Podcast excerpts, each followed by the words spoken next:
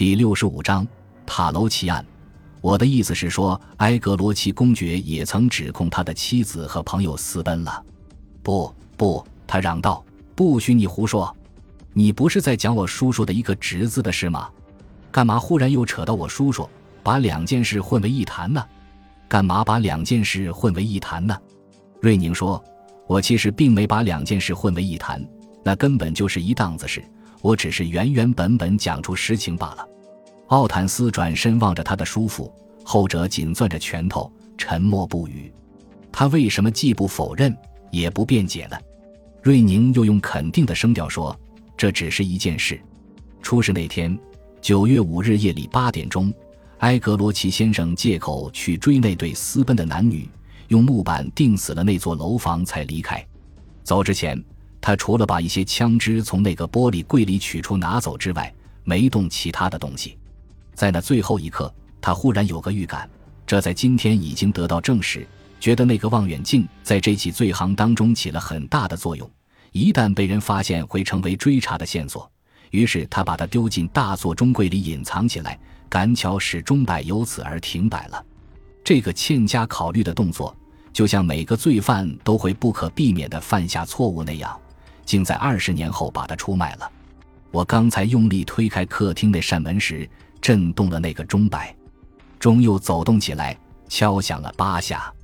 这就使我穿越迷宫，掌握了谜底的线索，拿出证据来。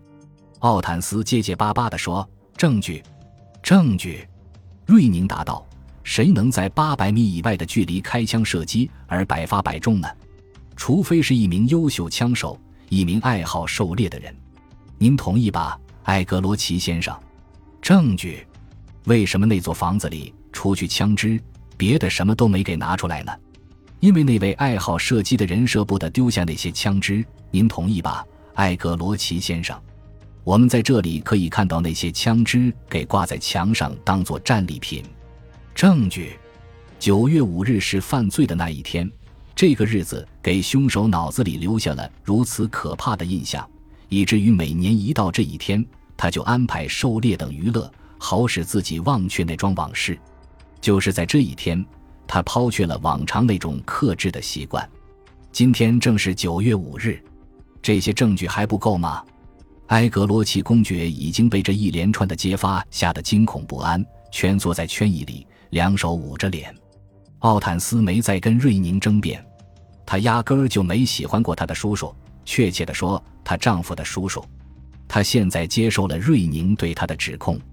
过了片刻，埃格罗奇公爵才支支吾吾地说道：“不管你说的这事是真是假，你总不能把一个为了维护自己的尊严和荣誉而杀死不忠实妻子的丈夫当成罪犯吧？”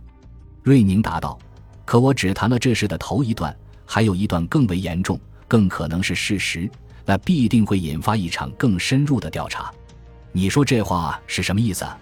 我的意思是，那也许并不像我刚才宽宏大量估计的那样。”只是一起丈夫惩治妻子的事，而很可能是另外一回事，那就是一个破了产的男人企图贪占他朋友的财产和妻子的行径。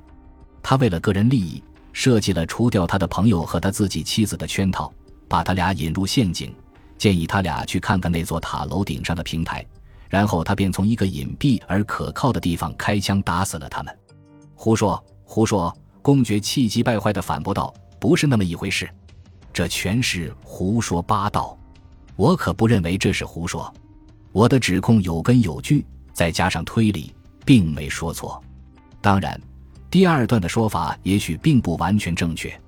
如果不是那样，你干嘛还要感到亏心呢？一个人惩罚了罪人是不会感到内疚的，杀人总归会让人感到内疚不安的。埃格罗奇先生是不是真的为了减轻内疚的压力？后来娶了那个受害人的遗孀作为妻子呢？这可是问题的核心所在。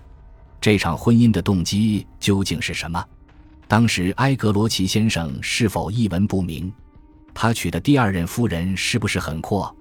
要么就是他俩早已相爱，共同策划杀死了他的妻子和他的丈夫。这些问题我还没弄清答案。不过，警方如果采取各种手段，不难弄清真相。埃格罗奇公爵摇摇晃晃，不得不靠在一把椅子的椅背上。他脸色煞白，问道：“你要去报警吗？”“不，不。”瑞宁说。“首先，人应有自知之明。再者，还有二十年内疚不安的回忆，这会一直延续到罪犯死亡为止。这期间还会伴随着家庭的不和了、仇恨了、难熬的日日夜夜了。最终，他不得不爬到那座塔楼上去，移走那两个被谋杀的人的遗骸，触摸那两具骷髅了，扒掉他们的破衣烂衫了。把他们掩埋掉了，经受一场恐惧的惩罚，这就足可以了。我们不再要求什么别的，也不会把这事公诸于众，以免造成丑闻，使埃格罗奇先生的侄女受到压力。好了，咱们就私下处理这件不光彩的事吧。公爵坐回到写字台前的椅子上，捂着脑门问道：“那你干嘛？干嘛要插手干涉这事呢？”瑞宁问道：“您的意思是说？”我谈论此事，想必有某种目的吧？对，正是如此。罪犯的确应该受到赔偿的处罚，好使咱们的谈判导致实际的结果。别害怕，埃格罗奇先生会很容易脱身的。这场较量到此结束。公爵觉得自己只需要办个小手续，接受点损失就成了。他又多多少少恢复了点自信，用一种近乎嘲讽的口气问道：“你要多少钱？”瑞宁放声大笑：“太好了，您终于看清自己的处境了。可是您要跟我谈交易，那就错了。我从不敲诈，那该怎么办呢？要求您偿还，偿还。”瑞宁弯身向前说：“这个写字台的抽屉里有一份律师送来等您签字的文件，那是一份您和您的侄女奥坦斯之间的协议，有关他的个人财产被私吞的事，您该负责还出那笔钱。”在那份文件上签字吧，埃格罗奇公爵一惊。你知道那笔钱的数额吗？这我并不想知道。如果我拒绝签呢？那我就要去跟埃格罗奇公爵夫人谈谈。公爵不再犹豫，打开抽屉，取出一份文件，匆匆签了字。给你，他说：“我希望，您希望今后咱俩别再打交道，是不是？我也希望如此。”今天晚上我就离开这里，您的侄女明天也会走。再见。公爵的客人们都在自己的房间里更衣，准备吃晚饭。瑞宁在那间空荡荡的客厅里，把那份文件交到奥坦斯手中。他方才听到有关他叔叔的劣迹，一时不禁目瞪口呆。但是更使他惊讶的是，瑞宁这个人对事物的洞察和分析能力。他一连几小时控制着事态发展。向他揭示了一出无人知晓的悲剧。你对我还满意吗？瑞宁问道。他向他伸出双手说道：“你解救了我，使我没跟罗西尼出走，使我恢复了自由和独立。我衷心感谢你。”哦，这不是我要你说的话。”瑞宁答道。“我主要的目的是让你解解闷。你的生活太沉闷乏味了。人应该知道怎样运用自己的眼睛来观察世态人情。”丑陋的怪事到处都存在，因此人应当拯救受害者了，纠正不公平的事了，做好事了。可你到底是个什么样的人啊？奥坦斯问道。我是个冒险家，一个喜爱打抱不平的人。生活当中如果没有什么奇遇或惊险的经历，那就太没意思了。今天你感到奇特而激动人心，正是因为整个事态震动了你的心灵。